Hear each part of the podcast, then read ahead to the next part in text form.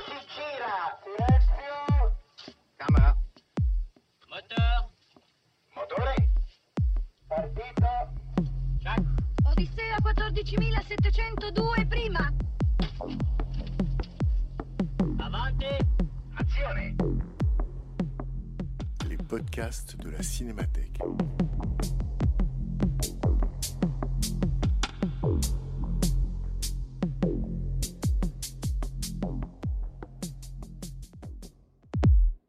Bon, donc, bonsoir à tous, bienvenue à ce troisième ciné-club de la saison. Donc après À bout de souffle, après Cléo de 5 à 7, Hiroshima mon amour d'Alain René, nous sommes en 1959. Euh, tous les films d'ailleurs que je montrerai cette année seront situés en gros, d'ailleurs pas en gros, entre 1955 et 1965, c'est-à-dire, pour simplifier, la fin d'un certain classicisme hollywoodien aux États-Unis et l'irruption d'une modernité en Europe et en particulier en France. Donc après Jean-Luc Godard, après Agnès Varda, Alain René, vous dire aussi que vous allez voir une copie numérique du film qui donc a été numérisé sous la surveillance de Renato Berta, qui est dans la salle, qui est venu vérifier sa copie, qui a été l'opérateur d'Alain René, non pas pour Hiroshima mon amour, il était trop petit, Renato, mais pour, par exemple, on connaît la chanson ou Smoking No Smoking, vous pouvez l'applaudir, Renato Berta.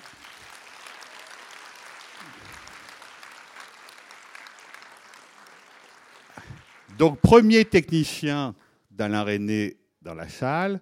Second technicien assis à côté de lui, et lui aussi s'est beaucoup mêlé de la, numérisation des films, Guy Courtecuisse qui est assis à côté de lui. Et puis il y a elle là, je ne vais pas arriver à la faire lever parce qu'elle n'aime pas ça. Mais donc, il y a quelqu'un qui a été essentiel sur ce tournage d'Hiroshima, mon amour, pour faire les repérages, organiser le tournage. René s'est littéralement retrouvé seul avec elle au Japon. C'est notre amie Sylvette Baudreau, script girl du film. Et donc, elle va revoir le film qu'elle a fait il y a un peu plus de 60 ans. Euh, je vous rappelle vite fait le principe d'un ciné-club. C'est qu'après le film, il y a un débat. Donc, euh, encore une fois, ceux qui seront sur les marches euh, bon, seront excusés. Mais vous savez, il y en a qui partent après le film. Donc, vous allez pouvoir vous asseoir et que donc le film est d'une telle richesse qu'on ne vous inquiétez pas, on ne va pas l'épuiser, ça risque pas, mais en revanche, on essaiera quand même ensemble, moi avec vous, d'en dire quelque chose. Donc voilà, restez pour la conversation, essayez de rester pour le débat, la discussion après le film. Dernière chose, donc 1959, Festival de Cannes. Hiroshima, mon amour, aurait dû être naturellement en compétition. Il ne l'a pas été pour des raisons diplomatiques, c'est-à-dire qu'il ne fallait pas faire de peine aux États-Unis. Voilà, donc le film s'est retrouvé un peu à la porte de la sélection française et il a été montré à Cannes, où il a fait évidemment une impression énorme, hors compétition, ce qui ne l'a pas empêché de gagner le Grand Prix de la presse internationale. Pour vous situer ça dans le temps, mai 1959 à Cannes, c'est l'année des 400 coups de François Truffaut, qui lui est en compétition et qui lui va gagner le prix de la mise en scène.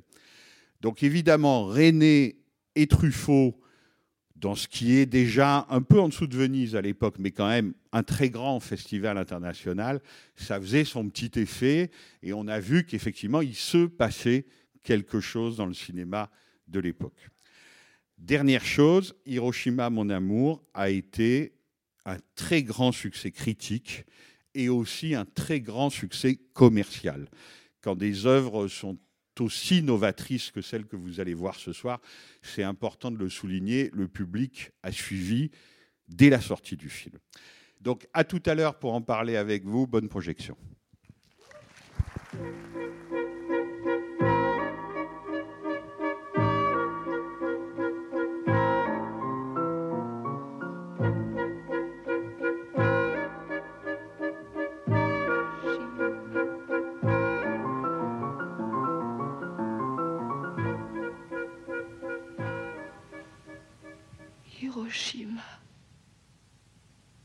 C'est ton nom. C'est mon nom. Oui. Ton nom à toi. Nevers. Nevers en France.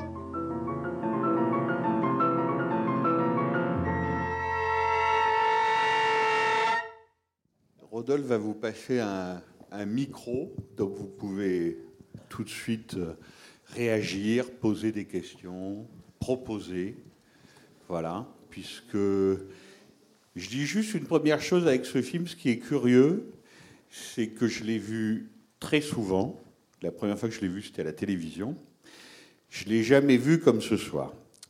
Voilà, donc bravo Renato pour cette copie numérique euh, magnifique. Alors lui, il vous dira que c'est jamais assez bien, mais moi je l'ai souvent vu en pellicule et je l'ai jamais vu aussi bien. Alors peut-être que les gens qui l'ont vu euh, à sa sortie en 59 ou 60 l'ont vu dans des copies 35 magnifiques, mais moi je l'ai jamais vu ni à la télévision ni en film aussi bien que ce soir. Et puis la seconde chose, c'est que c'est devenu un tube, enfin presque un hit du cinéma mondial. Le Tu n'as rien vu à Hiroshima, rien. J'imite pas l'acteur japonais parce qu'il est inimitable. Et ce qui est curieux quand on lit de la très abondante littérature autour de ce film, c'est qu'il y a assez peu de choses consacrées à ça. Comme si cette phrase, elle restait tellement mystérieuse qu'elle est assez peu travaillée. Qu'est-ce que ça signifie? Tu n'as rien vu à Hiroshima, rien. Là, cette euh, psalmodie de, Marguerite Duras, cette phrase géniale, on a l'impression que les gens reculent un peu devant l'obstacle et, n'en parlent pas vraiment. Alors peut-être que nous, on en parlera ce soir. Alors avant de vous laisser la parole, euh, juste quelques mots sur euh, comment le film s'est fait très rapidement. C'est un premier long métrage, déjà. Voilà. Dans l'histoire du cinéma, euh, il y a des premiers longs métrages comme ça. Quoi. Il y a Citizen Kane d'Orson Welles, il y a de de Jean-Luc Godard, et puis il y a Hiroshima, mon amour d'Alain René. Mais fait par un cinéaste euh, qui a déjà beaucoup d'expérience, puisque René, pendant les 15 ans qui se sont passés entre la fin de la guerre et Hiroshima, est devenu la star absolue du court métrage français. C'est-à-dire qu'à l'époque, c'est un peu difficile à expliquer parce que c'est plus du tout la même chose aujourd'hui. Mais comme on devait passer un court métrage par obligation avant chaque grand film, il y avait vraiment une école française du court métrage. C'est-à-dire qu'il y avait des gens qui étaient court métragistes et c'était pas genre le préambule ou le prologue ou la carte de visite nécessaire pour faire un long. Pas du tout on était court-métragiste. Il y avait des chefs opérateurs de court-métrage et des chefs opérateurs de long-métrage, par exemple. C'est-à-dire que c'était vraiment une spécialité. Et ce qui est encore plus curieux, c'est que très souvent, ce n'était pas des courts-métrages de fiction, mais des courts-métrages documentaires. Entre 1948 et 1958, à peu près, Alain René devient petit à petit le plus grand court-métragiste, le plus connu, le plus couvert de prix de France. Avec évidemment un film qui reste encore aujourd'hui un classique, et évidemment un classique de ciné-club, et c'est normal, et qui s'appelle Nuit et brouillard, et qui est, consacré, qui est consacré au camp de concentration. Donc ce qui se passe, si vous voulez, c'est que Hiroshima, mon amour, et c'est presque un peu difficile de se l'imaginer, est en fait un film de commande. C'est-à-dire que les producteurs de Nuit et brouillard lui disent avec un certain cynisme qui est toujours à l'œuvre dans le cinéma, même quand on parle de choses très graves, ben, puisque tu as fait les camps de concentration, tu pourrais faire la bombe atomique. C'est pas très loin de ça, hein pas très loin de ça. Et, euh, et donc on lui dit, mais faites un film sur la bombe atomique. Et René réfléchit et voit très bien que c'est impossible. Et il voit très bien que c'est impossible en se faisant projeter les films documentaires ou de fiction qui existent déjà sur la bombe atomique. D'ailleurs, il y en a, il y a des extraits de ces films dans Hiroshima, mon amour. Il se les fait projeter et il comprend très vite qu'il ne peut pas faire la même chose, qu'il peut faire ni mieux ni pire, enfin bref, que ça ne l'intéresse pas. Et donc c'est très curieux qu'avec une commande documentaire pareille, en fait, il va passer à la fiction. C'est tout le mystère du film, si vous voulez. C'est-à-dire qu'il se dit, je veux bien essayer, mais il faut que ça soit une fiction. Et évidemment, ça sera autre chose qu'un film sur Hiroshima. Et donc, il a besoin de quelqu'un pour lui écrire un scénario. Et à l'époque, comme d'ailleurs durant toute sa carrière, c'est un très très grand amateur de théâtre. Et donc, il est allé voir une euh, pièce au théâtre des Mathurins, théâtre qui existe toujours à Paris, théâtre privé, euh, d'un jeune auteur, d'une jeune auteure, d'une jeune autrice, comme on dirait aujourd'hui, dont on commence à parler beaucoup et qui s'appelle Marguerite Duras. Et donc, il voit cette pièce de Marguerite Duras qui s'appelle Le Square. Et il se dit, tiens, ça, ça m'intéresse. D'autant plus qu'elle publie dans les mêmes, euh, à la fin des années 50, une autre pièce dont on fera un film, mais parrainé, qui s'appelle Moderato Cantabile, dont on fera un film avec Jean-Paul Belmondo et Jeanne Moreau. Un film que plus personne ne voit d'ailleurs, qui est passé complètement de mode. Et l'écriture de Duras l'intéresse. Avant, avec Anatole Dauman, son producteur français, ils ont pensé à Simone de Beauvoir. Alors Simone de Beauvoir, on voit bien pourquoi.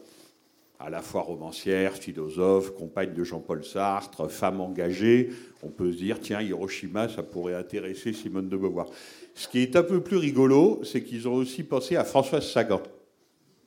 Alors là, on voit moins le rapport, sinon que Françoise Sagan est très à la mode, mais comme Françoise Sagan est très intelligente, elle leur dit tout de suite euh, non, c'est pas du tout pour moi. Et donc ils contactent euh, Duras qui, elle, dit qu'elle est intéressée. Voilà comment, euh, voilà comment le film commence. Donc c'est quand même un, un parcours assez sinueux et assez tortueux. Et donc, le film est vraiment écrit et dialogué par Marguerite Duras. Et c'est aussi un peu le mystère qui plane autour de l'œuvre d'Alain René, c'est que c'est évidemment un auteur comme on l'entend en France, et en même temps, c'est un auteur qui a toujours besoin soit d'une collaboration avec souvent un auteur de théâtre ou parfois de roman, soit d'un matériel préexistant à ses films. Donc il dit lui-même que, comme il aimait beaucoup la bande dessinée et qu'il aimait bien Tintin en particulier, c'est une des insultes du capitaine Haddock qui dit qu'il est un moule à gaufre. C'est-à-dire qu'on lui donne un, un, matériau, et puis celui qui va donner la forme au matériau, celui qui est le formaliste, évidemment, c'est lui. Mais il lui faut toujours un, matéri un matériel de départ pour commencer quelque chose. Donc là, finalement, ça sera Marguerite de Rasse avec ce texte qui, je crois, reste sublime, puisque pendant la projection, personne n'a bronché, personne n'a moufté. Donc la puissance du texte, en même temps évidemment que la puissance du film, est toujours là. Voilà ce que je peux vous dire pour commencer. Euh, D'abord, je voudrais renchérir sur ce que tu as dit sur le noir et blanc euh, qu'on vient d'avoir, parce qu'effectivement, des copies numériques qui proposent une telle dynamique de gris, moi j'en ai pas vu souvent non plus euh, depuis qu'on est passé de l'argentique au numérique sur le, support de film. Donc ça vraiment. La, première chose qui frappe en, en revoyant le film, c'est le montage, c'est-à-dire vraiment la, l'incroyable maîtrise de la succession des plans, euh, que ce soit euh, dans, le, continu, dans le contraste, dans le plan moyen, le gros plan, euh, etc. C'est-à-dire un, mélange qui explore toutes les possibilités de, de rapport entre les plans et qui, à mon avis, sont nécessaires pour, euh, pour donner de la chair à euh, quelque chose qui est quand même assez théorique, euh, notamment le texte de, de, Marguerite Duras. Voilà, je démarre avec ça. Alors c'est pas mal comme début, oui. Alors sur le montage, je suis d'accord, sur, sur le côté théorique du texte, je suis moins d'accord. Mais sur le montage, oui, bien sûr. Alors Alain René est un monteur de métier, hein. c'est-à-dire qu'on a eu l'occasion de dire ici, quand j'ai passé euh, Cléo de 5 à 7 d'Agnès Varda, que le premier film d'Agnès Varda, qui s'appelle La Pointe Courte, euh, c'est Alain René qui le monte. Et d'ailleurs, quand on voit La Pointe Courte, qui est un moins grand film que Hiroshima Mon Amour, mais qui est un film important quand même, et qui d'ailleurs est le premier long métrage, mettons Nouvelle Vague, fait par quelqu'un de totalement indépendant, donc Agnès Varda. René va faire le montage, sans se mêler de la mise en scène et encore moins du texte, puisque le film est déjà tourné. Mais je pense que ça va lui apprendre quelque chose, et d'ailleurs quand Hiroshima est sorti en 59, les gens l'ont dit, c'est qu'un film peut être littéraire. Et ça, ça va pas du tout de soi. Mais pas du tout, du tout. Et encore aujourd'hui. C'est-à-dire que Hiroshima, dès 30 secondes de film, vous clame Je suis un film littéraire. Et a priori, ça au cinéma, c'est danger, ennemi, écueil. Et alors, vis-à-vis du public et d'un éventuel intérêt du public, d'un éventuel succès public, c'est encore plus dangereux. Donc je pense que le René Monteur, en montant la pointe courte d'Agnès Varda, s'est aperçu que deux monologues d'amoureux, c'est le cas dans la pointe courte, hein, c'est deux monologues d'amoureux qui se répondent, c'est possible, ça peut faire un film. Donc ça, c'est, ça, c'est une première chose très importante. Le côté, on n'essaie pas de faire oublier la littérature, surtout pas. On n'essaie pas de faire comme s'il n'y avait pas de littérature. Au contraire, on met la littérature au premier plan. Et on vous dit, voilà, c'est ça que je travaille. C'est les mots de Marguerite Duras que je vais sculpter, si vous voulez. Sur le montage, évidemment. C'est-à-dire que Hiroshima, mon amour, est sûrement la tentative la plus aboutie et la plus invraisemblable depuis Eisenstein et le cinéma muet. Et d'ailleurs, là, en revoyant le film, je me suis dit qu'il était incroyablement gonflé et audacieux. Je ne sais pas si vous avez remarqué des fondus enchaînés qui partent par exemple de la rivière d'Hiroshima, des plans comme ça, paysagistes d'Hiroshima, fondus enchaînés sur sa main à elle, sur son dos à lui. C'est-à-dire que c'est l'idée que vraiment le paysage de la bombe atomique, le paysage d'Hiroshima et le paysage du corps des amants ne font plus qu'un, comme c'est parfaitement dit dans le film, enfin, fusionnent. Donc, le montage d'Hiroshima, il faudrait presque s'y arrêter, mais en travaillant, là, pour le coup, séquence après séquence. C'est-à-dire qu'il est d'une invention et d'une audace folle. Par exemple, comment est amené Nevers Comment est amené l'épisode de la femme tondue, de la cave de Nevers? Vous avez tous parfaitement compris que c'était évidemment pas un flashback c'est pas ce qu'on appelle au cinéma un flashback. C'est-à-dire maintenant, je vous montre ce qui s'est passé avant pour vous expliquer. C'est une hallucination. C'est une hallucination. Et d'ailleurs, René et Duras ont toujours dit, un peu en plaisantant, mais pas tant que ça, après tout, rien ne dit que ça soit vrai. Hein. C'est-à-dire que comme elle est folle amoureuse de cet homme, et c'est dit dans le film, si on est fou amoureux de quelqu'un, qu'est-ce qu'on peut lui offrir de plus beau et de plus irrésistible que son roman. Et le japonais, quand il s'aperçoit qu'elle n'a jamais raconté cette histoire à son mari, là la scène est, d'une beauté, mais c'est bouleversant. Il se lève, il lui dit, je suis le seul, je suis le seul à qui tu as raconté ça, tu n'as jamais raconté ça à personne avant moi, même à ton mari. Et en même temps, ça peut créer le soupçon que justement c'est un roman, c'est une histoire. Elle le dit elle-même, une histoire de Katsu. Et donc, la façon dont Nevers est imbriqué, enchâssé, comme une hallucination, d'ailleurs, il y a une scène qui est un peu choquante, c'est qu'il la gifle, quand même. Voilà, il lui envoie une paire de gifles, et elle ne proteste pas, parce qu'il la sort du cauchemar. En fait, elle est en train d'halluciner un cauchemar, vraiment. Et donc, il faut la gifler pour qu'elle se réveille et pour la sauver, en fait, pour l'extirper du cauchemar. Donc bien sûr, le, montage, absolument d'accord, mais encore une fois, même avec une audace que je trouve encore stupéfiante euh, aujourd'hui. Sur le côté théorique de Marguerite Duras, là, je suis moins d'accord. Parce que si c'est un écrivain génial, à mon avis, c'est qu'elle est plein de choses à la fois, comme souvent les, les gens bien et les gens géniaux. Elle est à la fois très expérimentale, mais c'est aussi une midinette. Elle adorait le dire elle-même. Et là, encore une fois, histoire à Katsu, j'étais jeune, etc. Il y, a il y a toujours un côté roman de gare chez Duras. C'est ça qui est génial. C'est à la fois un roman de gare Et puis, c'est de la grande littérature. Et puis, elle a le sens de la formule, c'est le moins qu'on puisse dire. Elle a le sens presque du slogan. Et là, on en revient au fameux Tu n'as rien vu à Hiroshima Rien. Qui est presque un truc de refrain de chanson. C'est-à-dire qu'une fois qu'on l'a entendu, ça entre dans notre tête avec l'accent de l'acteur japonais, qui, je vous le rappelle, ne parlait pas français et donc a appris son rôle entièrement phonétiquement, en comprenant naturellement ce qu'il disait, mais entièrement phonétiquement. Et il est génial. Tu es d'accord, Sylvette? 60 ans plus tard, non seulement il est beau, non seulement il est séduisant, mais c'est un acteur génial. Et donc le Tu n'as rien vu à Hiroshima, ça reste quelque chose vraiment dans la tête. Et c'est là où je trouve le film peut-être encore plus fort aujourd'hui, c'est que pour dire un mot qui est plus très employé, c'est un film dialectique.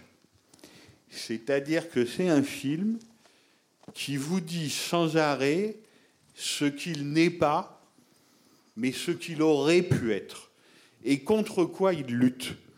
Et ça, j'ai jamais vu ça au cinéma à ce point-là, et en plus sur un sujet quand même aussi sensible que la Seconde Guerre mondiale, la bombe atomique, Hiroshima, 200 000 morts en 10 minutes. C'est-à-dire que la mise en abîme du film sur ce qu'il ne veut pas être, c'est-à-dire le film qu'elle tourne elle, où elle a un petit rôle, parce que ce n'est pas une grande actrice, c'est un second rôle. Et c'est un film, et là, c'est vraiment génial ce que fait Duras, quand elle lui dit Qu'est-ce que tu veux qu'on tourne d'autre à Hiroshima qu'un film sur la paix? Et tout est là. C'est-à-dire que René met en scène également, et sans s'en moquer, et sans le dénoncer, parce que ça, ça serait trop facile, mais il met en scène dans Hiroshima, mon amour, le film qu'on lui a demandé de faire et qu'il n'a pas voulu faire. C'est-à-dire, en gros, le film, mettons, de gauche, et pourtant René est de gauche, bien pensant, et pourtant René n'est pas mal pensant, pour dire que ça ne peut pas recommencer et que tout ça est horrible. Bien sûr qu'il ne faudrait pas que ça recommence et que tout ça est horrible. N'empêche que ce film-là, René ne le fait pas. Mais il le montre. Et la scène géniale où on voit les affiches, les, pancartes approcher avec la foule comme ça en contre-plongée, là où c'est un immense cinéaste, c'est que ce qui est écrit sur ces panneaux, c'est impossible d'être contre. Ces panneaux ne mentent pas. Ils ne sont pas falsificateurs. Ils ne sont pas langue de bois comme on dirait aujourd'hui. Ce qui a marqué sur ces panneaux, ils ont évidemment raison. Mais ce n'est pas comme ça qu'il faut faire selon lui. Ce n'est pas ça qui l'intéresse. Ce n'est pas ce film-là qui l'intéresse. Lui, ce qui l'intéresse, c'est de faire un film où il n'y a aucune action. Et la qualité de votre écoute ce soir prouve que ça passe toujours après 60 ans, mais comme une lettre à la poste, tellement c'est tendu, tellement c'est bien fait, tellement c'est sublimement monté, mais si vous regardez le film, il n'y a aucune action. Ce qui au cinéma est l'ennemi, mais absolu, quoi. Aucune action. Et que par ailleurs, les deux personnages sont des personnages qui sont des figurants de la grande histoire. C'est-à-dire que lui, il était soldat quelque part dans le Pacifique, comme ça il n'est pas mort à Hiroshima, comme sa famille, si on a bien compris. Et elle était une petite coureuse, comme elle dit, de Nevers, qui a eu pas beaucoup de chance parce qu'elle est tombée amoureuse d'un soldat allemand. Mais ça n'en fait pas des héros de cinéma, ça serait plutôt des anti-héros de cinéma qui sont dans un film où il ne se passe quasiment rien selon les critères habituels de l'action au cinéma, et où pourtant, évidemment, vous l'avez vu, il se passe un milliard de choses, une foultitude de choses. Et le film est fait vraiment sur cette rhétorique et sur cette dialectique-là. Et ça va très loin. Alors moi, j'avais oublié, par exemple, qu'à un moment, il y a un plan, je ne sais pas si tu t'en souviens, Sylvette, où il y a le couple des amoureux et un figurant japonais à qui on met des fausses brûlures horribles dans le dos. C'est-à-dire que voilà, le film qu'on demandait en fait à René vaguement, en gros, c'était ça. Et donc il ne le fait pas et il fait son couple d'amoureux ou le film où ils sont presque perdus Ils sont séparés l'un de l'autre parce qu'ils sont pris dans le flux des manifestants. C'est-à-dire que cette manifestation pour la paix, pacifique, sur l'air de il faut pas que ça recommence, plus jamais ça, etc., elle peut être dangereuse pour les deux amants, parce qu'ils sont quasiment piétinés par la foule et en tout cas séparés.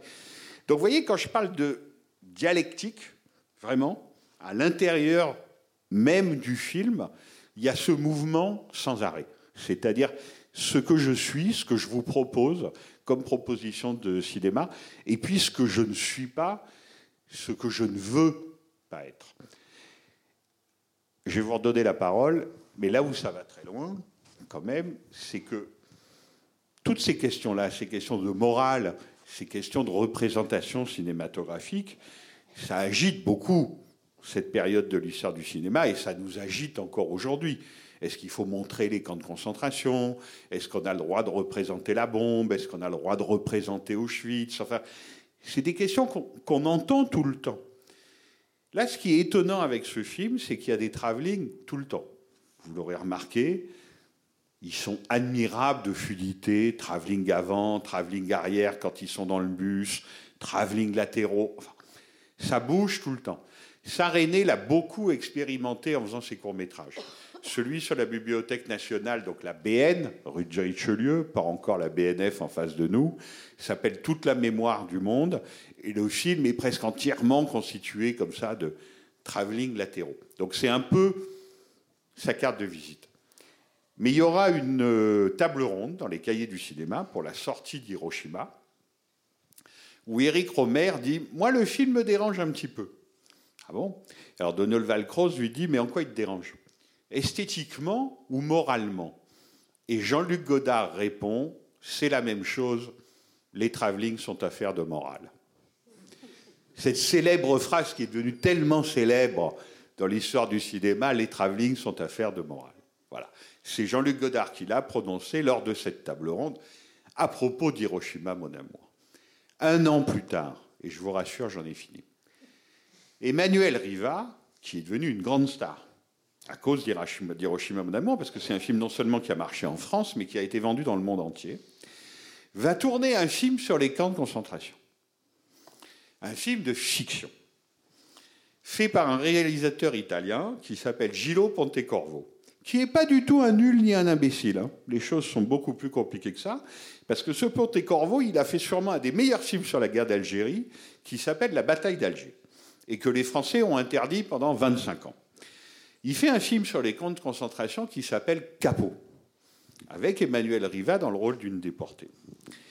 Et là, il y a un travelling qui va jusqu'à la main d'une déportée accrochée dans les barbelés électrifiés. Elle est morte. il y a un travelling pour souligner l'émotion.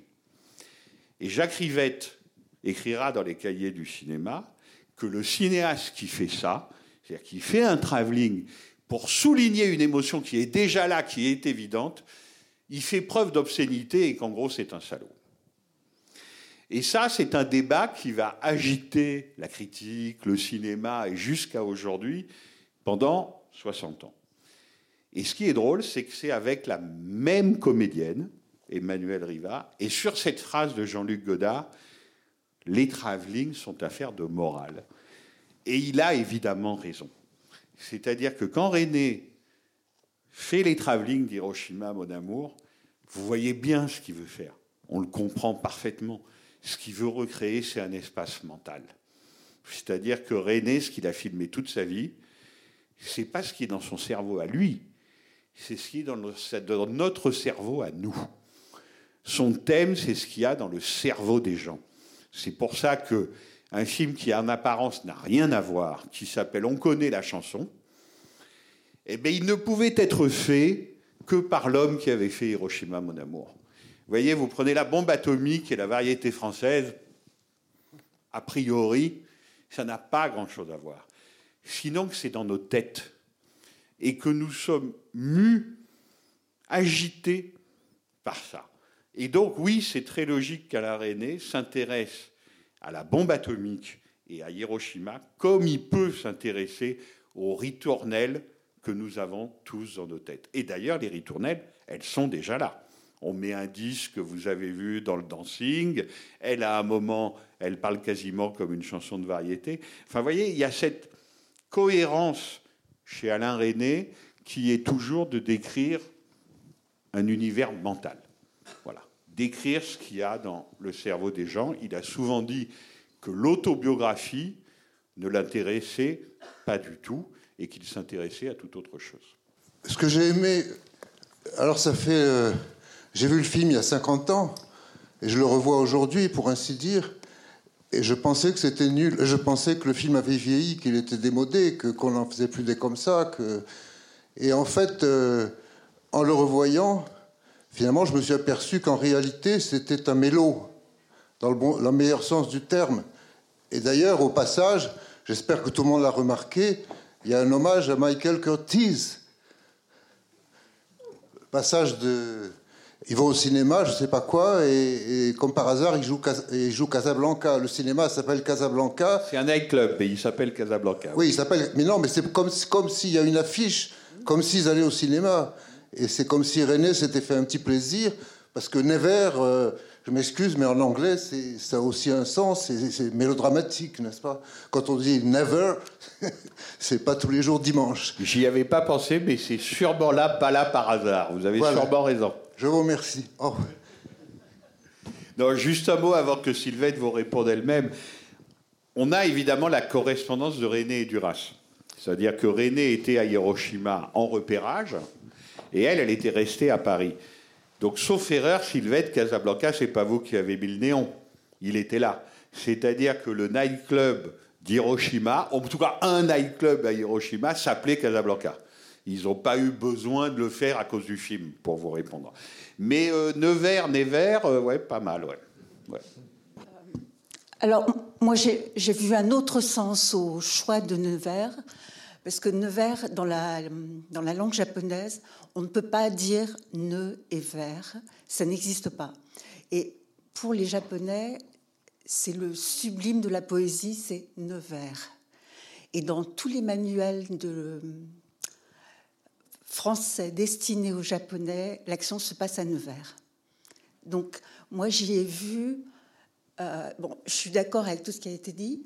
Euh, je suis un peu timide là au métro.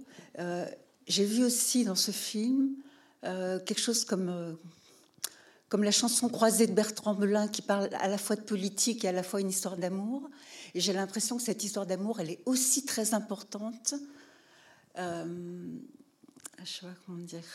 Le fait qu'il parle très très bien le, le français, le fait effectivement que ça se passe à Nevers. Euh, et j'ai et j'ai vu aussi, il y a l'horreur d'Hiroshima et la beauté de l'histoire d'amour. Et j'ai l'impression que c'est tout le temps, tout le temps des chassés croisés, en fait. Et j'ai senti ce film comme ça. Et ce que j'ai aussi beaucoup apprécié au début, c'était le, les corps avec le, qui faisaient penser aux morts d'Hiroshima. Et c'est quelque chose qui a été repris ensuite en danse par le groupe Sankai Juku, euh, mais bien, bien des années après.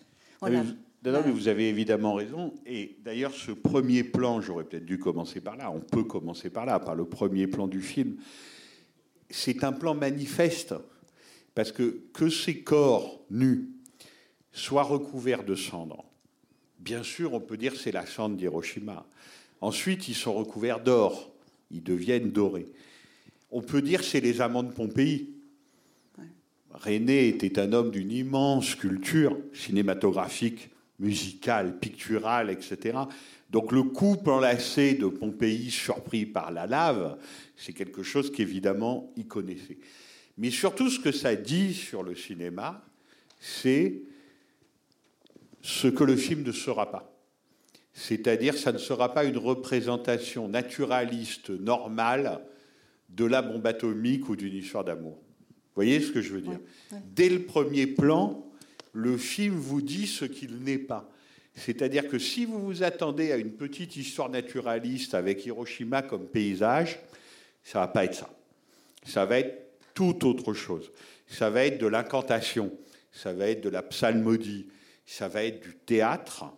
Et pour revenir à ça, tu n'as rien vu à Hiroshima. C'est-à-dire quand même une phrase, encore une fois, qui reste coupante et mystérieuse.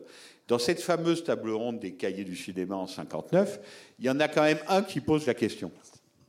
Qu'est-ce que ça veut dire? Alors Jean-Luc Godard, il répond, ben, c'est parce qu'elle n'y était pas. Bon, pas... pas exactement. Enfin, on voit bien que c'est autre chose que ça.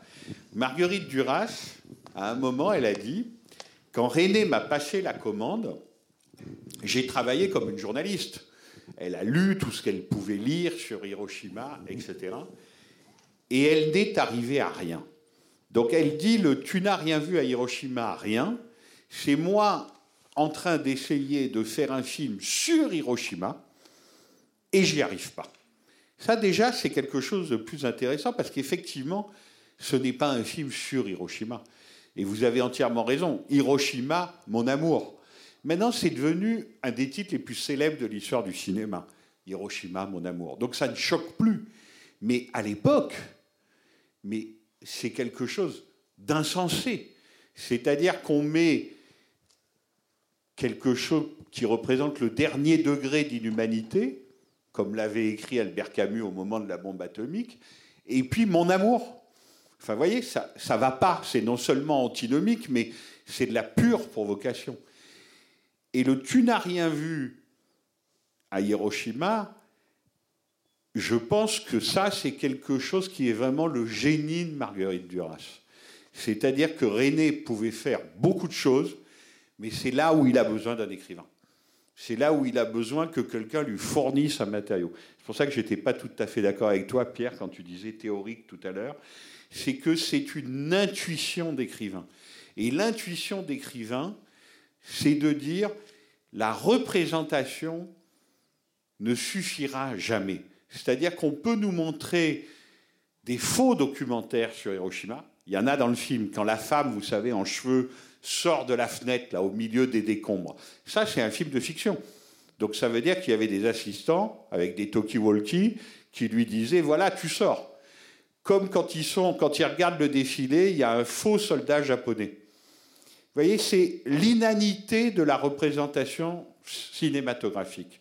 Ça ne suffit pas, ça ne marche pas. Et les images documentaires, pareil.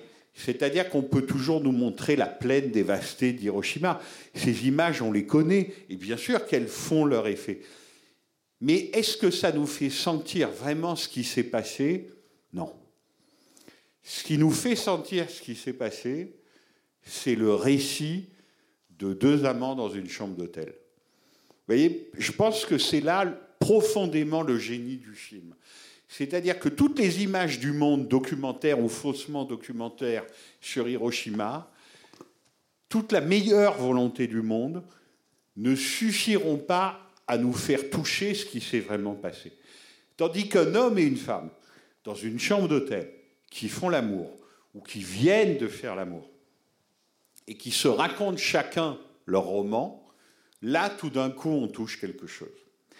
Et quand on parle de modernité cinématographique, de, du choc qu'a pu provoquer Hiroshima, mon amour, je pense que profondément, c'est ça. C'est-à-dire qu'il faut inventer un dispositif et inventer une langue.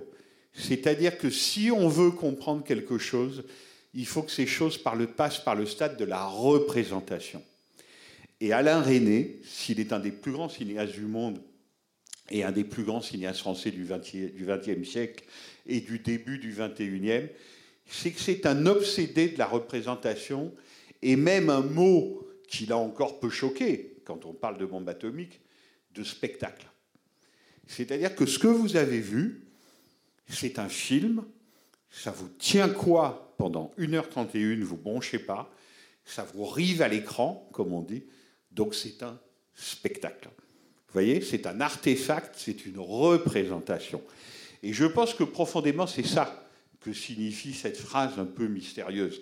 C'est que tu auras beau aller à l'hôpital, tu auras beau aller au musée, s'il n'y a pas des artistes, des artistes qui prennent en charge l'histoire la plus terrible du monde, les camps, la bombe atomique, Pas pour dire que c'est la même chose, pas du tout. Il ne s'agit pas de dire que c'est la même chose. Mais qu'on a besoin de représentation et de mise en forme pour toucher du doigt ce dont il s'agit. Ça, c'est l'homme de spectacle, Alain René, qui parle. Par ailleurs, c'est quelqu'un, vous voyez comme les choses sont compliquées à la fois riches et en apparence contradictoires, c'est quelqu'un qui vient du cinéma documentaire et qui en même temps, la grande aventure de sa vie, la grande aventure intellectuelle qui va le fasciner toute sa vie, c'est le surréalisme. C'est-à-dire que c'est un fou d'André Breton, René. Il a même déclaré un jour cette phrase absolument extraordinaire pour un cinéaste. Il a dit, mais sérieusement, hein, je ne fais jamais un plan sans me demander ce que André Breton en penserait. Alors il y a une part d'humour, parce qu'il n'était pas dépourvu d'humour, mais quand même, il le dit sérieusement. Et donc ça veut dire que il croit au hasard, il croit à l'amour fou, et que ces thèmes, le hasard, l'amour fou, les thèmes comme ça entrecroisés, vous les retrouvez exactement dans le film. Et c'est ça un peu qui fait, je pense, l'étrangeté presque d'ovni d'Hiroshima, mon amour, encore aujourd'hui. C'est que c'est un film qui est totalement baigné par son époque. Et comment? C'est fait 14 ans après Hiroshima, hein, c'est quand même très, très, très gonflé. Complètement baigné dans son époque. Et qui, en même temps, est entièrement sur l'imaginaire. Non seulement sur le surréalisme, mais sur vraiment l'imaginaire jusqu'à un point où on peut se demander, comme on le disait tout à l'heure, si l'héroïne n'a pas inventé cette histoire, si elle n'a pas inventé ce roman avec le soldat allemand, ou est-ce qu'elle l'a vraiment vécu, et est-ce vraiment lui le premier homme auquel elle en parle? Mais ces choses-là sont tellement imbriquées que je pense que ça n'avait jamais été fait dans l'histoire du cinéma. Voilà, c'est pour ça que c'est une date. C'est-à-dire qu'on sort complètement de la représentation cinématographique admise, disons, ordinaire, pour aller ailleurs, et que finalement, il faut que ce soit le plus grand lecteur d'André Breton qui fasse le film définitif sur Hiroshima. Vous voyez, c'est-à-dire des choses qui, a priori, ne vont pas du tout ensemble. Merci beaucoup pour euh, votre présentation. Euh, quelques réflexions pour vous relancer. Euh, moi, ce qui me vraiment bouleversé dans le film, dans la première partie, c'est les images euh, d'Hiroshima, de ces documentaires-là. Puis je trouve que ce qui est vraiment réconfortant, même si je sais pas si ça devrait l'être, c'est le rapport au temps, le rapport à l'oubli à un moment donné, on dit qu'on se bat contre l'oubli, mais qu'il n'y a rien à faire, qu'on va oublier euh, Hiroshima. Puis à la fin, on revient sur l'oubli, comme quoi, quand elle lui dit euh, qu'elle veut l'oublier. Ben, je voudrais qu'on discute sur le, rapport au temps dans le film. Ben, il est, il est essentiel. Et d'ailleurs, alors le rapport au temps, ça dépend ce qu'on appelle le temps. D'abord, première chose, René, pour le coup, c'est un cinéaste du temps. Dans l'histoire du cinéma, à ce moment-là, 59, ils sont en gros deux à s'y intéresser. Il y a lui et il y a Antonioni en Italie. Voilà. Qui, lui, vraiment se met à filmer le temps comme une durée, si vous voulez. Parce que là, toute la, dernière partie du film dans Hiroshima la nuit, la crainte d'un spectateur de cinéma et encore plus d'un producteur de cinéma, qui se croit plus intelligent que les spectateurs, c'est de dire mais il se passe rien. Il se passe rien. Ton film, là, c'est une demi-heure avec deux personnages qui discutent la nuit dans les rues d'Hiroshima. Il ne se passe absolument rien. Il faut bien vous dire que ça, c'était absolument interdit au cinéma, hein, que personne ne faisait ça et que personne n'avait le droit de le faire. Le premier qui a osé le faire, de façon presque systématique, c'est Michelangelo Antonioni en Italie. Donc, Hiroshima, mon amour, est un film, ça aussi c'est très étrange, presque vierge d'influence cinématographique. Si vous voyez À bout de souffle, par exemple, autre premier film génial fait six mois après celui-là. Il y a des références au cinéma toutes les secondes dans À bout de souffle, sans arrêt, film américain, etc. Là, quasiment jamais. Mais il y a une chose dont on est sûr, c'est que René a vu les films d'Antonioni. Et que je pense que ça l'a aidé pour justement oser ce rapport au temps comme pure durée. Maintenant, ce que vous dites d'un point de vue politique, vous avez absolument raison, et vous avez tellement raison qu'en fait, nous, on a oublié. C'est-à-dire que ni vous ni moi ne pensons qu'on est sous la menace du feu nucléaire de façon permanente. Parce qu'il n'y a pas eu d'explosion nucléaire depuis 1945, puis que Nagasaki et Hiroshima n'ont pas été suivis, Dieu merci, d'autres. Il n'empêche que si vous lisez le journal, si les Chinois et les Américains se mettent à se battre pour le détroit de Taïwan, il peut y avoir des explosions nucléaires.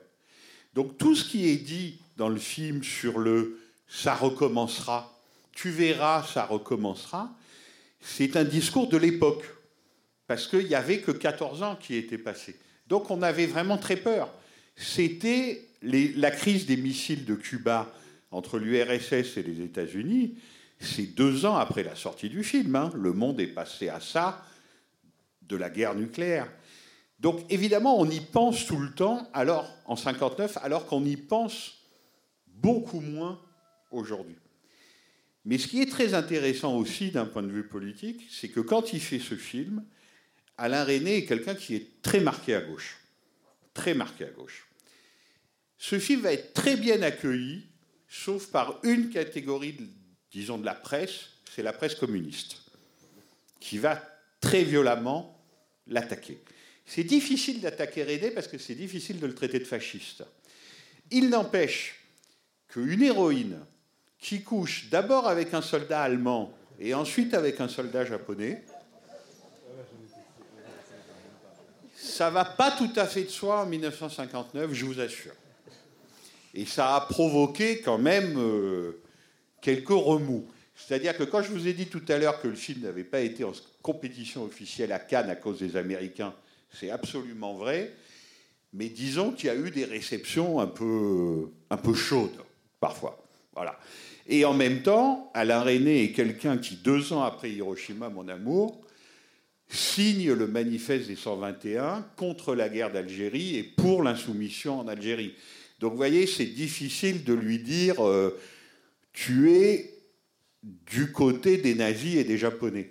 Et en même temps, dans une revue aussi sérieuse que positive, qui est l'autre grande revue de l'époque, il y a un très grand critique de cinéma à l'époque qui s'appelle Louis Seguin, et qui dit J'aime beaucoup le film, je suis très impressionné par le film, n'empêche que mettre au même plan la bombe atomique et une fille qu'on tond à la libération parce qu'elle a couché avec un Allemand, je trouve ça un peu fort de café. Dieu merci, il y a une de ses camarades, qui est morte d'ailleurs dans un maquis en Amérique latine, donc elle, c'était difficile aussi de la traiter de fasciste, qui s'appelait Michel Firk, qui lui dit Mais qu'est-ce que tu racontes? Le film ne dit jamais que c'est la même chose. Le film dit que ces gens sont des victimes. Voilà. Qu'elle n'a pas collaboré. Elle n'a rien fait comme acte de collaboration. Elle est juste tombée amoureuse à 19 ans d'un soldat de la Wehrmacht. Et donc, c'est une victime.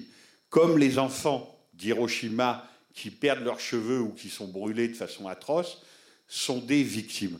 Donc, de ce côté-là, le film est du côté des victimes de l'histoire des oubliés de l'histoire, des figurants, si vous voulez. Il n'empêche qu'effectivement, ce rapprochement entre les deux et l'épisode de Nevers allemand et l'épisode avec le japonais à Hiroshima, euh, ce n'est pas allé de soi. Ça a fait couler un peu d'encre, en effet. Euh, bonsoir. Je voulais seulement Enlevez votre masque juste le temps que vous parliez, je vous entendrai mieux. Merci beaucoup. Je voulais savoir si on, si on savait si le titre venait de Marguerite Duras ou de René lui-même. Je pense que ça vient de Duras, mais il faudrait vérifier. Sylvette, tu le sais? Le titre, il vient de René ou de Duras Hiroshima, mon amour. Bon, même Sylvette ne sait pas. Moi, je pense qu'il vient de Duras. Mm. Et que René, comme d'habitude, a eu le génie de l'accepter. Alors que quelqu'un d'autre aurait pu dire qu'il va quand même un peu fort. Oui, bonjour. Je le vois pour la première fois. Euh, pour répondre un peu à, la question de l'oubli et du temps qui passe, Moi, j'avais le sentiment que c'était l'eau qui, qui donnait euh, ce sentiment-là. Il y a tout le temps la rivière, il y a les reflets de l'eau, il y a dans, dans le restaurant, il y a de l'eau, il y a tout le temps de l'eau qui s'écoule. Qu'est-ce que tu dis, Phil? Au machiniste japonais Mizu Mizu pour qu'il remue l'eau.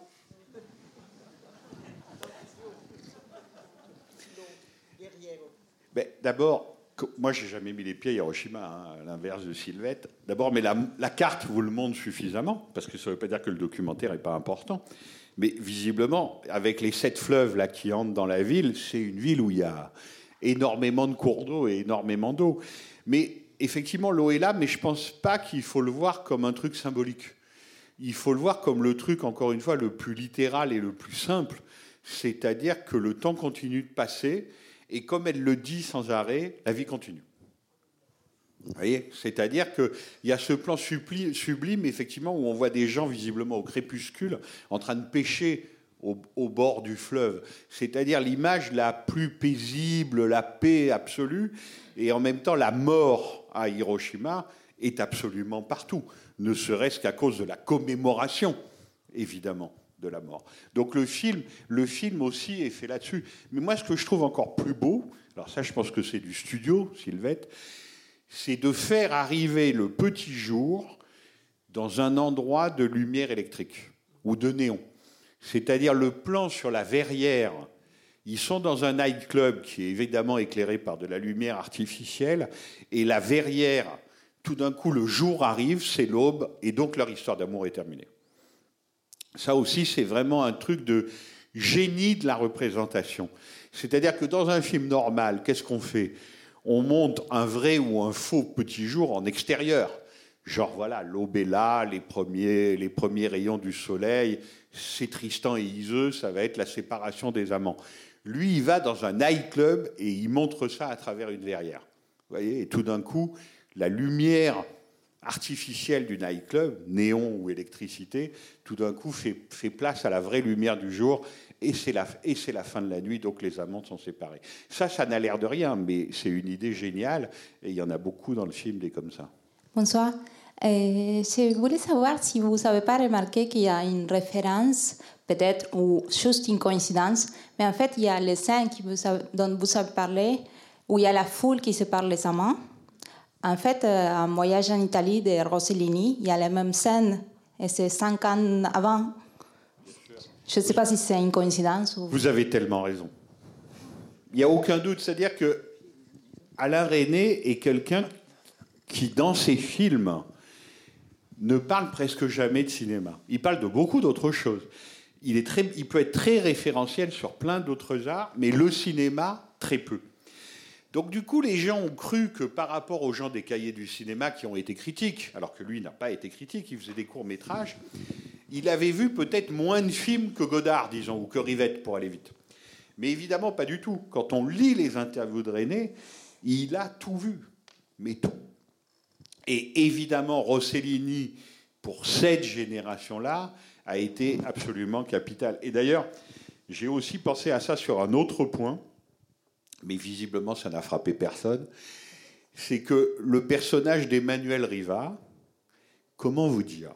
Peut-être que maintenant ça paraît tout naturel, mais à l'époque, une femme comme ça à l'écran, mais on n'avait jamais vu ça. C'est-à-dire qu'elle est pleinement adulte, pleinement consciente, et qu'elle peut dire j'aime bien les garçons. Et en plus, ce qui est très très fort, ça aussi, c'est ça, c'est typiquement du Duras pour le coup. C'est pas des gens qui couchent ensemble parce qu'ils sont malheureux dans leur couple. C'est des gens qui couchent ensemble parce qu'ils se plaisent et qui sont très heureux dans leur couple. Vous voyez, ça c'est une conversation d'adulte, par exemple. C'est-à-dire que on peut faire des infidélités ou commettre l'adultère, non pas parce qu'il vous manque quelque chose et qu'on est malheureux, mais justement parce que lui est très bien avec sa femme et elle, elle dit qu'elle est très bien avec son mari. Ça, ça n'a l'air de rien, mais en 1959, mais on n'entend absolument jamais ça. Et j'y pensais à cause de Rossellini.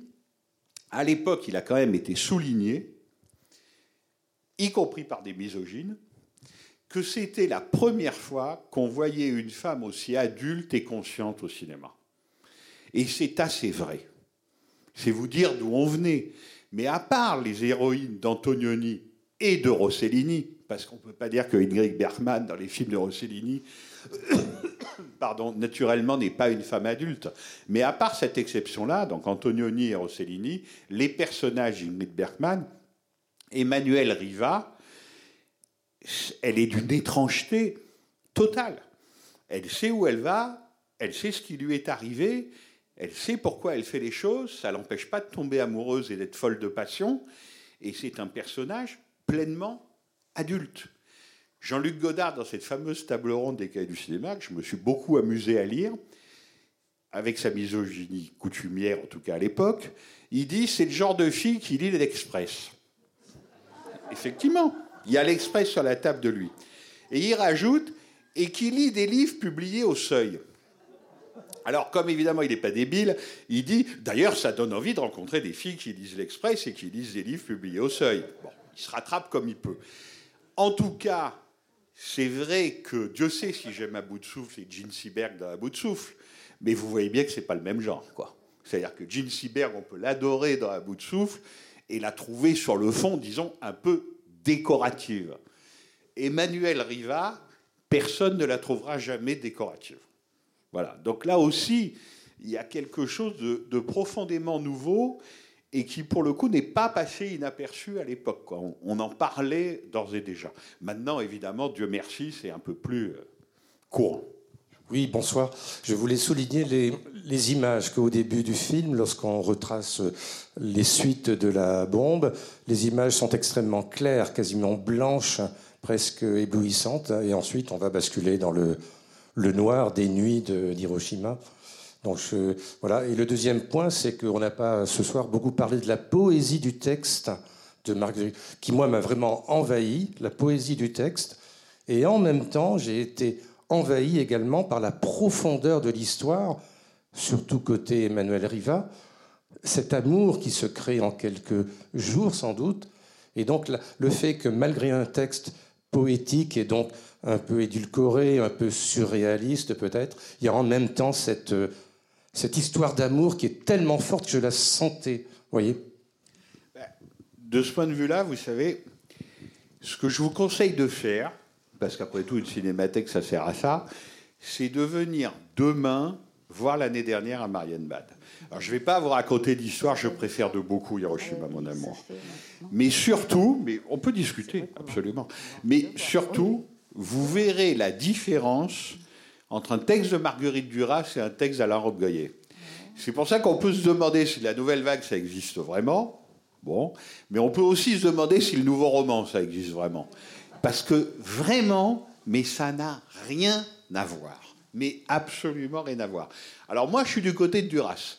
C'est-à-dire que je préfère Duras romancière, car Robbe-Goyer romancier, même si c'est pas rien, évidemment. Et je préfère surtout Marguerite Duras cinéaste, car Robbe-Grillet cinéaste. C'est-à-dire que moi, je tiens, mais je ne vais pas essayer de vous le démontrer ce soir, Marguerite Duras vraiment pour une grande cinéaste.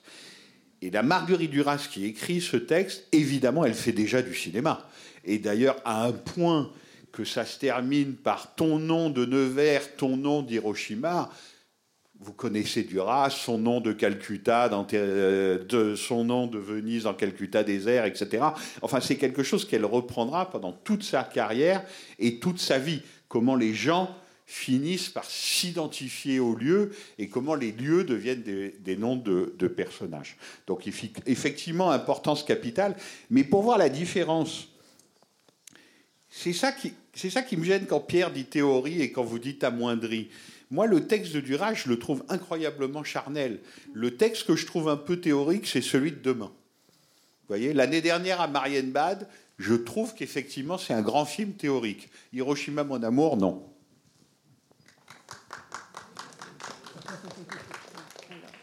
Euh, je me posais une question. euh, et euh, ce qui vient d'être dit sur le texte, et quand vous dites euh, le texte de Marianne Bad n'a rien à voir, euh, pareil, là, ça n'a rien à voir avec les courts-métrages, euh, le ton qui peut y être adopté, mais il y a une, euh, une sorte de décalage, ou en tout cas de, de non-assimilation du, du- de distance du texte et de, des images qui me semblent un peu similaires. Mais qu'est-ce qu'on peut, euh, qu'est-ce qu'on peut dire de cette cohérence-là, en même temps avec des textes qui, qui sont très La cohérence de ne jamais faire oublier que le matériau est littéraire au départ. C'est-à-dire ce que s'acharne à faire le cinéma à chaque fois qu'il adapte la plupart du temps mal un roman. René, c'est quelqu'un qui n'adapte pas de roman, a priori, mais qui ne veut jamais faire oublier une seconde que son texte est littéraire et théâtral quand il vient effectivement de la littérature théâtrale. C'est ça le lien avec Marianne Bad. Et aussi quand il prend Jean Quérol, qui est quand même maintenant un peu oublié, mais considéré comme un grand écrivain à l'époque, très édition du Seuil pour le coup, écrire le texte de Nuit et brouillard. C'est-à-dire qu'il prend un écrivain lui-même ancien déporté qui est Quérol pour écrire Nuit et brouillard, et Quérol lui fait un texte archi-littéraire. Maintenant, pour rigoler un peu et faire le lien avec la projection de demain, euh, les châteaux en Bavière sont évoqués. C'est drôle quand même.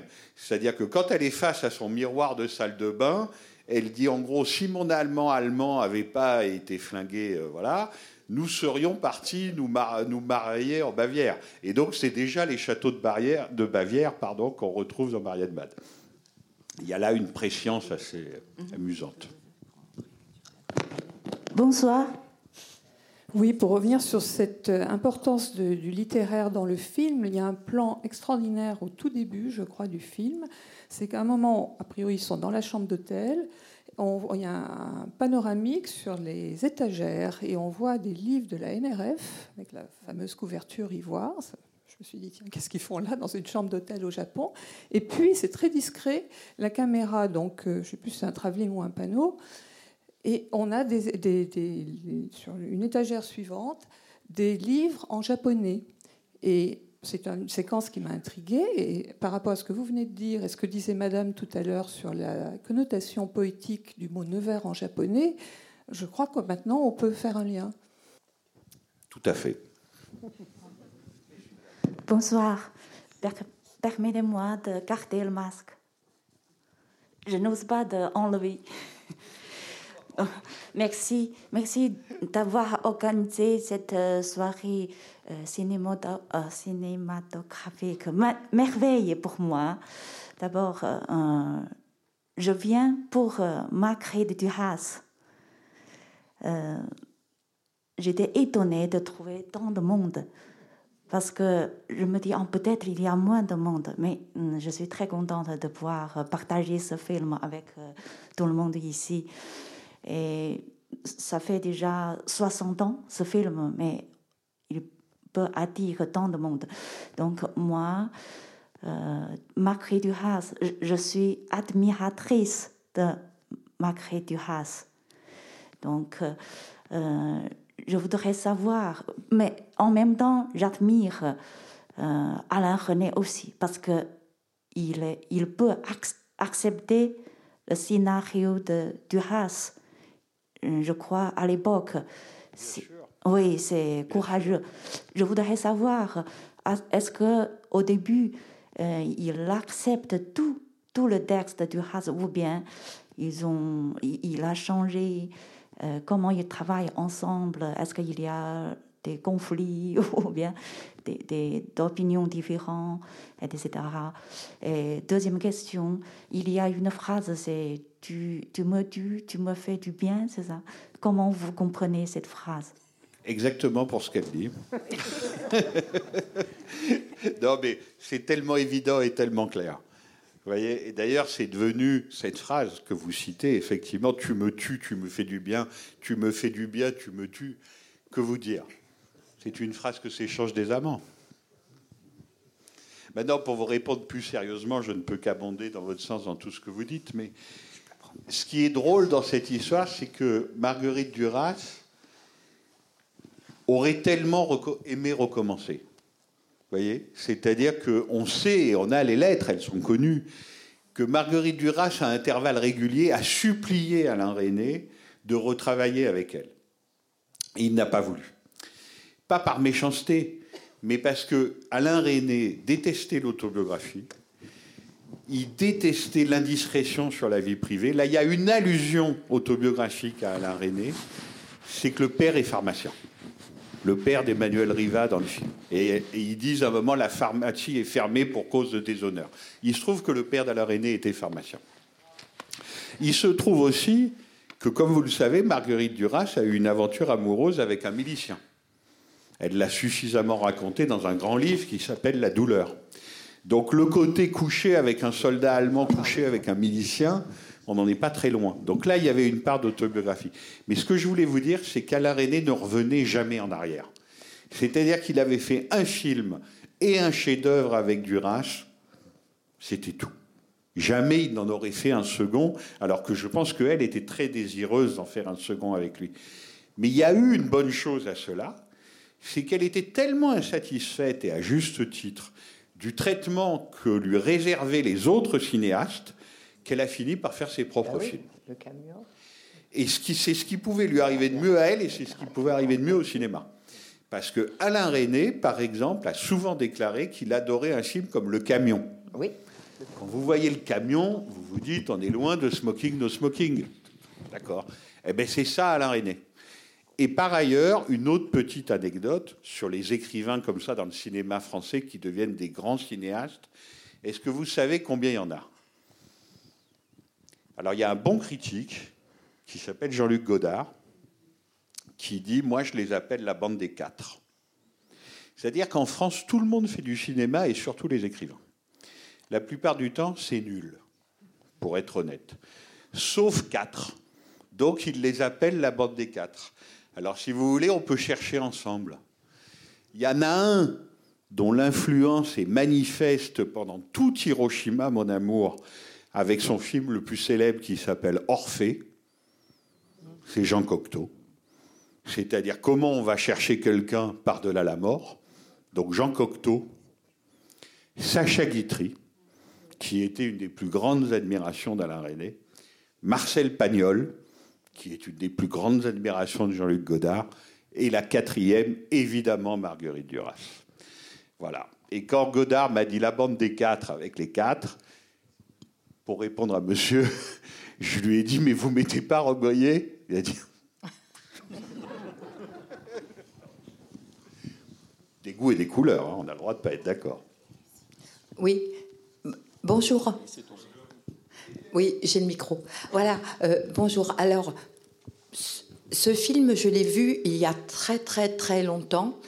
Et le souvenir que j'avais, bon, naturellement, Hi- Hiroshima, donc, euh, mais vague, c'était surtout tu me tues, tu me fais du bien. L'histoire d'amour, la passion, ça, c'était, c'est ça qui me, je gardais ça depuis, je l'ai vu il y a 20, 20 ans, 30 ans à peu près. Je me, et mais c'est ça, et, j'avais ça dans la tête. Tu me tues, tu me fais du bien, et cette, cette passion, ce, ce- c'est ça qui est. Là, j'ai revu le film et j'ai revu ce que ce que j'avais oublié, ce que j'avais où j'avais où ça m'avait pas intéressé. C'était c'était tellement fort parce que j'adore Marguerite Duras, euh, j'adore par exemple Le Marin de Gibraltar, tous ces ces, livres d'amour un peu midinette, mais d'amour fou avec euh, complètement euh, irréfléchi. Et là, voilà, c'est ce que je voulais dire. Et là, naturellement, j'ai revu là, dans cette copie en grand, j'ai tout apprécié, j'ai tout savouré. Et merci de, de vos explications en plus. Et Eh bien, merci à vous. Merci pour euh, cette présentation. Et je, voulais, il me semble que le titre en japonais, c'est une romance de 24 heures. Il me semble parce que j'en avais pas. Oui, parce que j'en avais parlé avec Manuel Riva et il me semble bien que le titre, alors c'était alors romance, enfin c'est histoire d'amour ou quelque chose comme ça, une romance de 24 heures. Faudrait vérifier. Et je trouve que c'est intéressant de, le savoir. Et puis euh, Emmanuel avait raconté aussi que la scène de la gifle, elle en a reçu au moins 10. Je ne sais pas, il faudrait demander à Sylvette, mais Et oui, dur métier. Tu, tu me laisses répondre sur le, le théorique euh, que j'ai que j'ai énoncé au départ. Euh, pour moi, le côté théorique de- du film, c'est justement euh, le côté euh, des perdants de l'histoire, euh, le côté euh, équilibre entre le perdant euh, du côté euh, du champ de bataille euh, en, Europe et le, perdant du côté du champ de bataille en Asie. Et que ce, ce- ce balancement-là, pour moi, il est quand même. bon, tu, l'as évoqué tout à l'heure. Pour moi, c'est quand même quelque chose qui a été écrit de manière assez théorique et que c'était ce côté-là que je voulais désigner par le mot théorique. Voilà, je, prends quand même la, peine de répondre. Oui, oui, bien sûr, mais là où le film est d'une cohérence redoutable, si tu veux, c'est que Hiroshima, j'ai l'air de dire du mal des images documentaires. C'est pas ça du tout. hein. Moi aussi, la première fois que j'ai vu Hiroshima, les cheveux qui s'arrachent par poignée, c'est une image d'une violence insoutenable et inoubliable. Mais là où René est très fort, c'est que tout ça n'aurait pas tenu debout si nous avait fait un film d'occupation à Nevers. Tu vois ce que je veux dire Et ça non plus, ça va pas de soi. Parce qu'on en a vu beaucoup dans le cinéma français, des films d'occupation, des vieux fusils, des trucs, des machins. Beaucoup, beaucoup. Et c'est pas de ce niveau-là, c'est le moins qu'on puisse dire. Donc comment est traitée l'affaire de Nevers? Elle monte un escalier avec des gens qui l'insultent à droite et à gauche, ça dure 20 secondes. La cave, un chat noir, il se trouve qu'à Hiroshima, c'est un chat blanc. Bon, là, peut-être que pour une fois, il s'est laissé aller à un peu de symbolisme, ou alors peut-être que c'est tout simplement le hasard. Et cette scène qui est tellement anti-reconstitution que je trouve mais sublime d'invention cinématographique. Et ça, pour le coup, je suis curieux de savoir si c'est Duras ou lui qui l'a trouvé. J'ai plutôt tendance à penser que c'est lui, mais peut-être que je me trompe, parce que c'est une idée purement visuelle. C'est être enfermé dans une cave, les enfants jouent aux billes devant le soupirail, il y a un calot qui tombe. Voilà. Ça, qu'est-ce que tu veux? À un moment, pour dire les choses simplement, qu'est-ce que c'est qu'un grand cinéaste? Ben, C'est le type qui trouve ça. C'est pas, c'est pas plus compliqué que ça. C'est mieux que Romy Schneider brûlé au lance-flamme, quoi. Voilà. C'est- pas le même genre, mais c'est mieux. Voilà. Et, euh, et voilà, et ça, et ça, c'est René. Et alors en plus, j'avais oublié un détail, c'est Bernard Fresson. Toi, tu t'en souviens, Sylvette? C'est-à-dire que le type qui joue le soldat allemand, il aurait pu très bien aller choisir un vague acteur allemand anonyme à qui ça n'aurait porté aucun préjudice de faire le soldat allemand. Il est allé trouver un brave Français qui ensuite est devenu une figure familière de la télévision. Bernard Fresson, c'est l'act- c'est l'acteur des films de Claude Sauté, c'est l'acteur de la télé, etc. Alors, on voit à peine son visage. Mais enfin, c'est bien lui, quand même. Mais tout ça est fait d'une telle façon, d'une telle façon. C'est-à-dire qu'on parlait de mémoire, on parlait d'oubli. Ça n'aurait été rien comprendre à rien que d'en faire une sorte de continuité concertée, où on aurait vu le résistant de la dernière heure ou pas tirer du bâtiment sur l'allemand en bord de rivière, etc., etc. Tandis que là, ce n'est fait évidemment que sur la bribe de souvenirs. Et alors, pour revenir à la littérature, peut-être qu'aujourd'hui ça frappe moins, mais à l'époque, le mot qui était beaucoup prononcé, c'est Faulkner.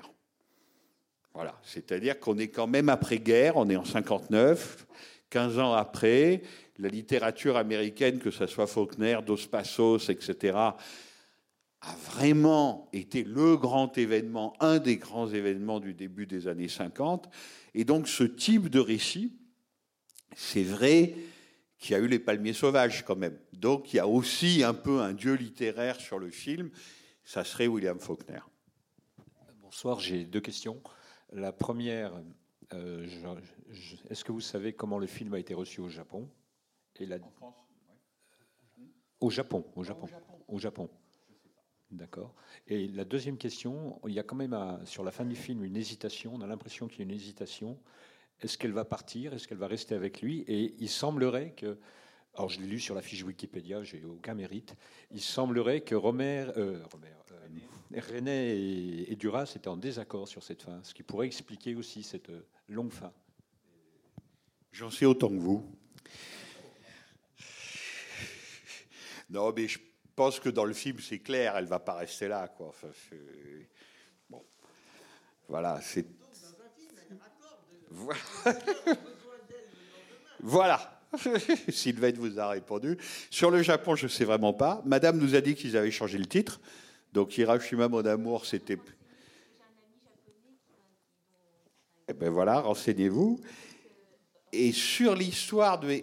Mais vous voyez, ce que je trouve formidable, en fait, c'est que vous posiez cette question. Parce que ça aussi, c'est un cinéaste. C'est-à-dire un type qui change la face du cinéma. Parce que ça change la face du cinéma, hein, ce qu'on vient de voir. Et en même temps que vous et moi, comme deux midinettes que nous sommes, on se pose la même question est-ce qu'ils ne peuvent pas quand même rester ensemble? Ça, je trouve ça assez fortiche, quoi. Mais j'ai pas, mais j'ai lu comme vous qu'il y avait un désaccord entre René et Duras. Et si je me souviens bien, Duras disait après tout, oui, ils peuvent rester ensemble. ou l'inverse. Enfin, ils n'étaient pas d'accord là-dessus. On va peut-être arrêter. Une toute dernière question. Renato, tu veux dire quelque chose? Non? T'as aimé ta copie quand même? Ouais. Bon. Une dernière. Euh, bonsoir. Euh, je voudrais euh, revenir sur une impression que j'ai eue, c'est la façon dont Marguerite Duras est finalement tellement présente dans le personnage d'Emmanuel Riva qu'elle envie Riva en vient presque à, imiter Marguerite Duras. Enfin, c'est probablement pas tout à fait ça, mais enfin, il y a, cette idée dans le ton, enfin, je veux dire la voix de la voix de Marguerite Duras. Mais ça, vous avez à la fois tort et raison. Mais le problème, c'est que vous, comme moi, on connaît Marguerite Duras, personnage public, parce qu'elle était tellement heureuse d'avoir eu du succès avec l'amant, un succès considérable, mais qu'elle attendait depuis très longtemps en littérature, qu'à partir de 83-84, elle est tout le temps à la télé. Et bien sûr qu'elle parle comme Riva. Et même, il y a des gens qui imitent Marguerite Duras. Même moi, je peux vous imiter Marguerite Duras. Mais en revanche, il y a aussi beaucoup de gens qui ont essayé d'écrire comme elle. Personne n'y est arrivé. Personne n'y arrivé. Et pour vous dire le fond de ma pensée, c'est que, par exemple, vous voyez, pour son fait de gloire, qui est vraiment pas un très grand fait de gloire, elle aurait mieux fait de s'abstenir. Et Libération, le journal, et Serge Julie, qui est un très grand patron de presse par ailleurs, aurait mieux fait de s'abstenir. L'affaire Grégory. Vous voyez, elle a été beaucoup critiquée, même traînée dans la boue là-dessus. Sur le fond, Évidemment qu'elle n'aurait pas dû s'en mêler et Christine Villemain n'a rien fait et c'est dégueulasse de dire à quelqu'un dont on a pris le môme qu'en plus c'est elle qui l'a tué. On est d'accord. Elle aurait mieux fait de s'abstenir. Mais le texte sur l'affaire Grégory, si vous le lisez, il n'est pas très loin du récit de Nevers. C'est-à-dire que c'est le texte d'un grand écrivain, qui peut-être dit n'importe quoi quant au fond de l'affaire, mais sur sa qualité littéraire, c'est pas nul. Et je comprends que Libération l'ait publié. Voyez Et on risque pas de trouver de nos jours un texte pareil dans quelque journal que ce soit. Voilà. Donc, vous voyez, Marguerite Duras, bien sûr que c'est un personnage, comme tous les personnages publics. Évidemment, elle était à la télé toutes les semaines. Bon. Donc, comme tous les personnages publics, elle a été moquée, vilipendée, caricaturée. Il n'empêche que ses livres ne ressemblent à personne et que ces films ne ressemblent à personne non plus. Et que, Dieu merci, elle les a fait. Voilà. Donc on rendra à Duras ce qu'on doit à Duras et on peut terminer comme ça. Merci beaucoup.